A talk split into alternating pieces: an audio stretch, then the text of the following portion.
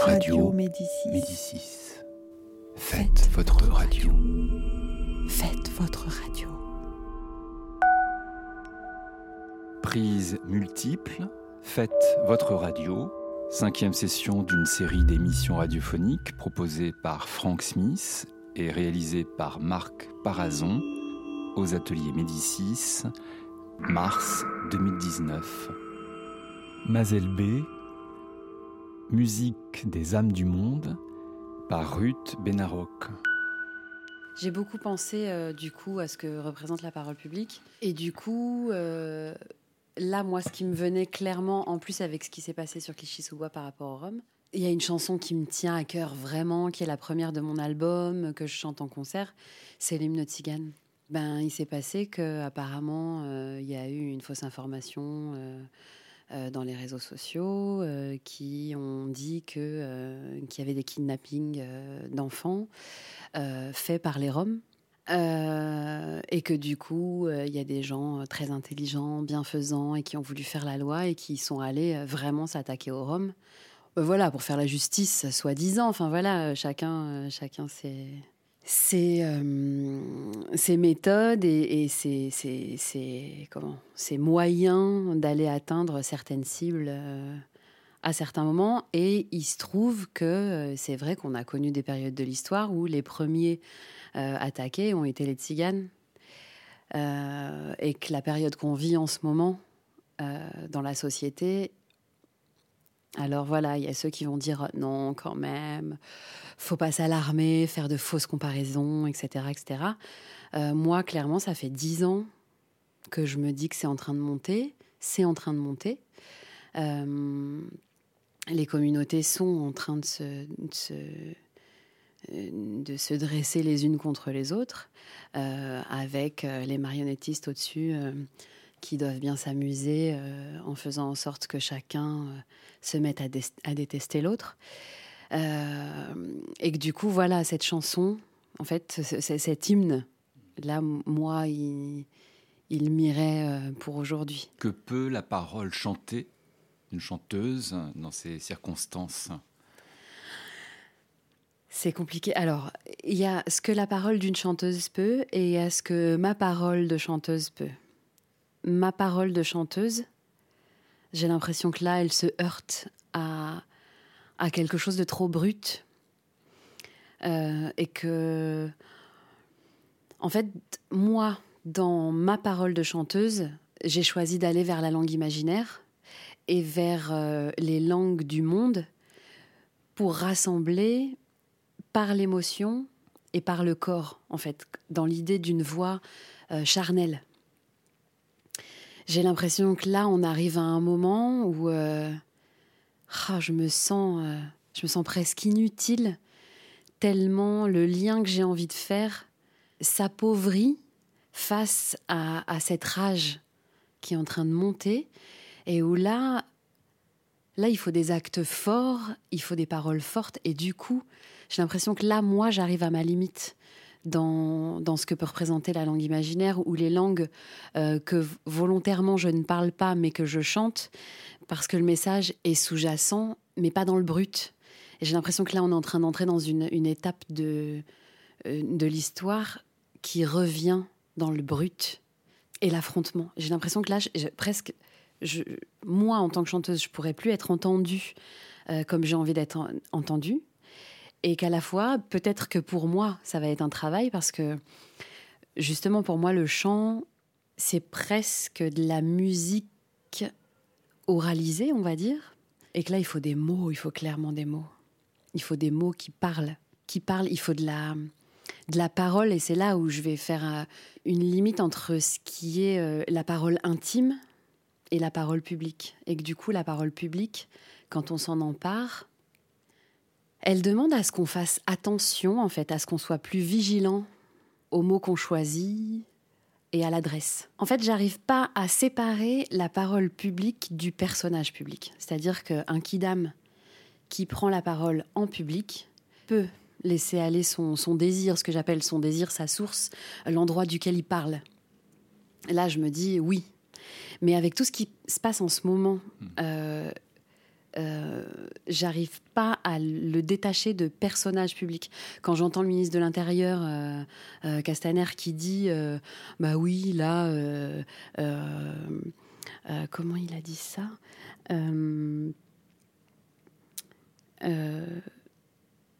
oui, que, que, que, maintenant, en fait, les personnes qui se réunissent tous les samedis ne sont là que pour manifester ou casser.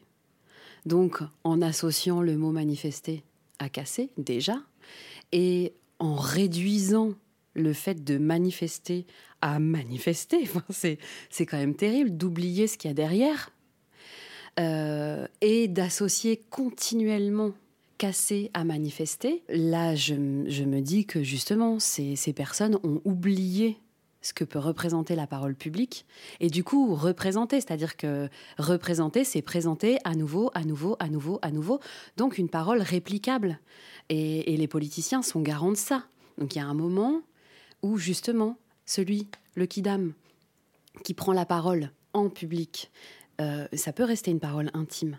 Un politicien qui prend la parole en public n'a pas à avoir une parole intime. Je pense qu'on peut se perdre là-dedans, parce que les journalistes justement se perdent là-dedans, euh, en, finalement amenuisant leur, leur pensée euh, pour qu'elle entre dans, euh, dans le cadre qu'on veut bien leur donner, et ils s'y perdent, je pense, eux-mêmes. Et il y a un moment où quand on les écoute, on se dit, il n'y a plus de curseur là, c'est pas possible. Quand on, quand, on entend... mais, mais alors, qui sont les gilets jaunes? Mais qui sont-ils Non, mais il y a un moment. Il y a un moment, euh, soit ça énerve, soit ça fait rire. Je ne sais pas, mais qui sont les Gilets jaunes? C'est quand même assez simple de se dire que oui, il y a des personnes qui font partie du FN, qui font partie de l'extrême gauche, qui font partie de classe moyenne, qui font partie de gens qui ont envie de voter PS, mais euh, euh, qui n'ont pas les moyens, des gens de droite. Enfin, il y a, y a un, une personne derrière chaque gilet jaune. Ça paraît mais bête comme chou, j'ai presque même pas envie de lire tellement ça paraît évident. Et pourtant, il y a des gens qui sont donc garants de cette parole publique et qui se demandent, mais dans une naïveté incroyable, mais qui sont les gilets jaunes? Voilà. Donc, voilà, dans cette parole publique, il y a cette notion de personnage public. Et donc, oui, le kidam, qui prend la parole en public, il y a cette notion, oui, de parole intime. Enfin, quand j'ai commencé à réfléchir ce que pouvait représenter la parole publique pour moi, euh, je me suis d'abord dit ça, parole intime, et du coup, difficulté de prendre la parole en public, c'est pas facile. Euh, et après, pour dire quoi? Parce qu'on ne prend pas la parole juste pour faire ce que j'appelle du blabla. Enfin, enfin, pour moi, il y a une vraie différence entre faire du blabla et parler. Euh, et parler, c'est jamais pour dire n'importe quoi. Euh, donc pour faire avancer les choses, pour proposer une réflexion, une ouverture vers quelque chose. Du coup, voilà, il y a cette peur de départ. Elle s'adresse la question. Euh, la question, c'est à qui? Mon idéal, vraiment, ce serait que ma parole puisse aller toucher le corps de l'autre, parce que je suis convaincue qu'avec l'émotion, et que l'émotion c'est du charnel, euh, on peut faire bouger les, pensées. On peut, faire se décaler quelqu'un. Et euh, donc voilà, mon idéal, ce serait ça. Et je sais que pendant mes concerts, c'est ça. C'est-à-dire que j'ai envie d'agir sur l'autre, hum, à ses dépens, mais presque au mien. Juste, je sais qu'il y a un mouvement possible. Euh, et ça, en fait, c'est né du moment où j'ai travaillé avec des, des enfants autistes et où vraiment, quand je suis arrivée le premier jour, je me suis dit, mais qu'est-ce que je vais faire? Je suis arrivée, il y avait vraiment des enfants euh, allongés par terre, le regard dans le vide. Je disais bonjour, personne ne répondait. Euh, euh, ils agitaient leurs doigts devant leurs yeux. mais vraiment euh, je, n'avais aucun, aucun moyen d'action. Et en fait, euh, ce travail a duré quatre ans. Et au bout de quatre ans, on a créé un spectacle. J'ai pu reprendre mon rôle de metteur en scène.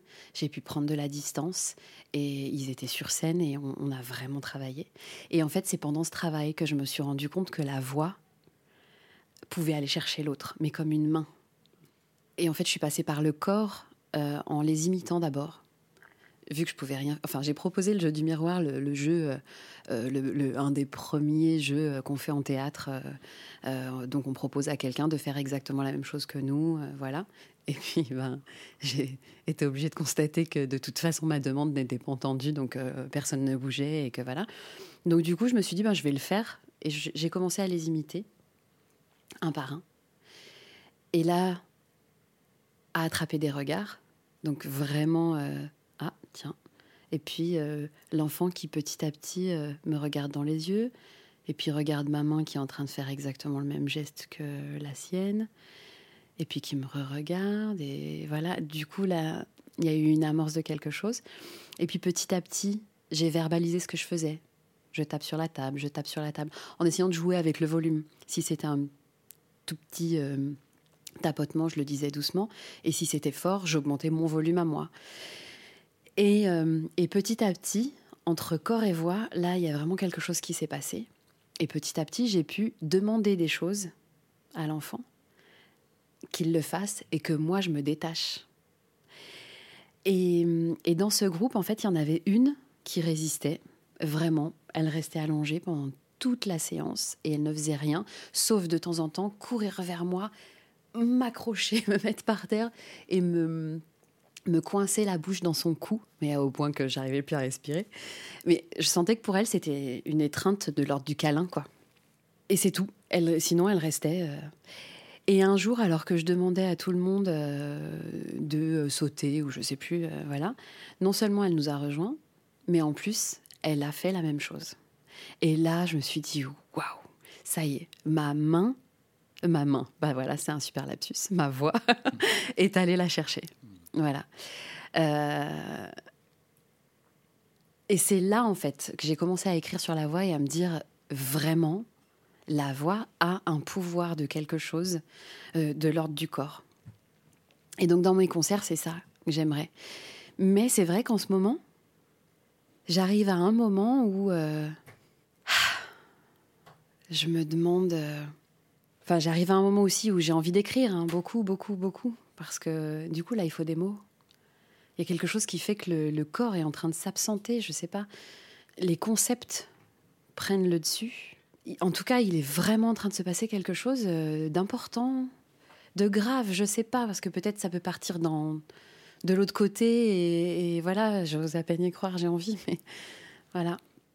Et du coup, par rapport au Rhum, ben voilà, c'est ça, c'est ce, À la fois, il y a cette beauté de peuple sans territoire qui, du coup, a une langue qui voyage parce que ce qu'on ne sait pas, euh, que je trouve hyper beau, c'est que les tziganes, en fait, ils ont une langue euh, qui fait qu'ils peuvent se comprendre d'un pays à l'autre. Il y a des accents, évidemment, puis après, euh, cette langue emprunte des mots du pays où les personnes sont restées longtemps, mais mais il y a une langue qui est tue, en fait, qui est parlée que dans les familles, et qui, qui fabrique un pays. En fait, cette identité, c'est un pays, mais c'est un peuple qui n'a pas envie d'avoir euh, de pays, qui n'a pas envie de se sédentariser, qu'on force à se sédentariser. Et que du coup, cet hymne-là, euh, Djelem Djelem, il dit ça, il dit euh, nous marchons, nous marchons avec nos maisons roulantes, euh, nous sommes sur les routes et, euh, oui, euh, certains ont voulu nous détruire, mais notre richesse est dans notre cœur. Et ça peut paraître bateau comme ça, notre richesse est dans notre cœur, mais ça veut aussi dire que cette voix et cette histoire s'inscrit dans des corps et pas dans des territoires. Et que du coup, la voix, oui, Enfin, moi, en tout cas, mon lien, il se fait comme ça. La voix, c'est du corps. Et, et, le territoire, il est inscrit dans ce corps. D'ailleurs, il brûle tout à la mort de quelqu'un. Il s'attache pas au matériel. On dit souvent que les tziganes, enfin quand on entend des musiques tziganes, beaucoup de gens s'émeuvent devant. Euh, on dit que ça touche, la, langue tzigane touche et la musique tzigane. Enfin voilà, c'est euh, c'est peut-être c'est peut-être cet ordre-là, c'est-à-dire que pour les tziganes, la musique c'est dans le corps quoi. C'est inscrit, c'est dingue, mais euh, les gamins ils prennent une guitare depuis tout petit. alors ça se perd maintenant, je trouve. Il y a beaucoup de, gitans, enfin maintenant on dit les gitans, enfin, alors les tziganes c'est tous les gitans. En France, euh, ils s'appellent plutôt les gitans. ceux qui se sédentarisent, euh, beaucoup ne jouent plus. Et je trouve ça tellement triste que du coup, euh, enfin voilà, pour moi, cette chanson qui dit notre richesse est dans notre cœur, il en faut plus pour abattre un gitan. Je me dis, mais pourvu qu'ils gardent la tête haute et qu'ils puissent continuer à, à revendiquer le fait que oui, pas de drapeau, pas de territoire, et que leur territoire, il est dans leur corps, et qu'on a le droit à ça. Enfin, c'est quand même dingue qu'on oblige des gens à se sédentariser parce que c'est plus facile administrativement, euh, c'est plus facile de contrôler euh, ceci, cela. Enfin, et voilà, c'est pas étonnant que. Là, je me disais, tiens. C'est drôle en ce moment, c'est plus euh, euh, islam, judaïsme, euh, voilà. puis on commence à parler des chrétiens. c'est vrai qu'il y a beaucoup d'églises qui ont été profanées, de cimetières chrétiens aussi. Et puis hop, voilà, on en arrive aux tziganes. Bah, ça y est, enfin, c'est terrible. Alors j'ai pas envie à la fois de, rester sur ce constat négatif et à la fois, il faut être lucide. L'histoire, elle se répète jamais comme on l'attend, puisque c'est jamais une répétition euh, à l'identique et que du coup ça réussit à nous surprendre à chaque fois. Donc on ne sait pas ce qui va se passer, mais là j'ai envie de dire réveillons-nous, quoi. Euh, continuons à faire du lien entre les religions, entre les peuples, euh, et que ce territoire, euh, on n'est ni plus ni moins qu'une poignée de fourmis sur un caillou, quoi. Il y a un moment où euh, ça va, euh, les frontières, ok, il y a des gens qui, ont l'air d'être importants et qui pensent l'être, et qui réussissent à nous faire croire qu'il faut avoir ceci pour vivre et ceci, cela. Ben non, enfin moi j'arrive pas à me détacher de l'idée que oui, une fourmilière finalement, c'est la même chose. Gelem, gelem, Mala Maladile mă care romența. Gelem, gelem, lungo nedromența. Maladilem shu romenza. Oh,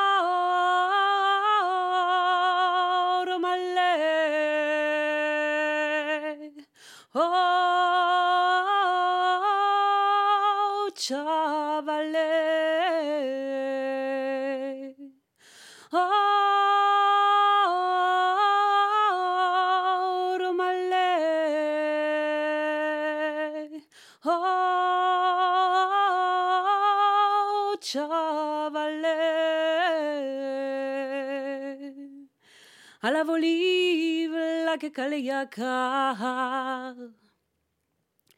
Kai si gugle sardui kale draha Ala voliv la ke kale yaka Kai si gugle sardui kale draha Oh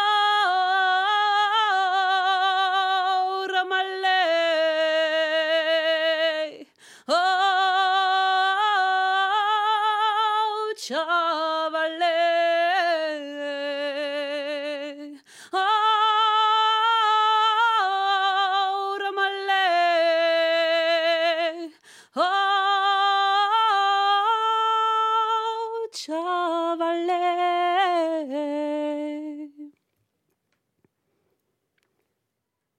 Sasaviman bari familia. Murdar laika legija Sarenčinda viromen viromnjen Maškalende vizignes kavoren Ah!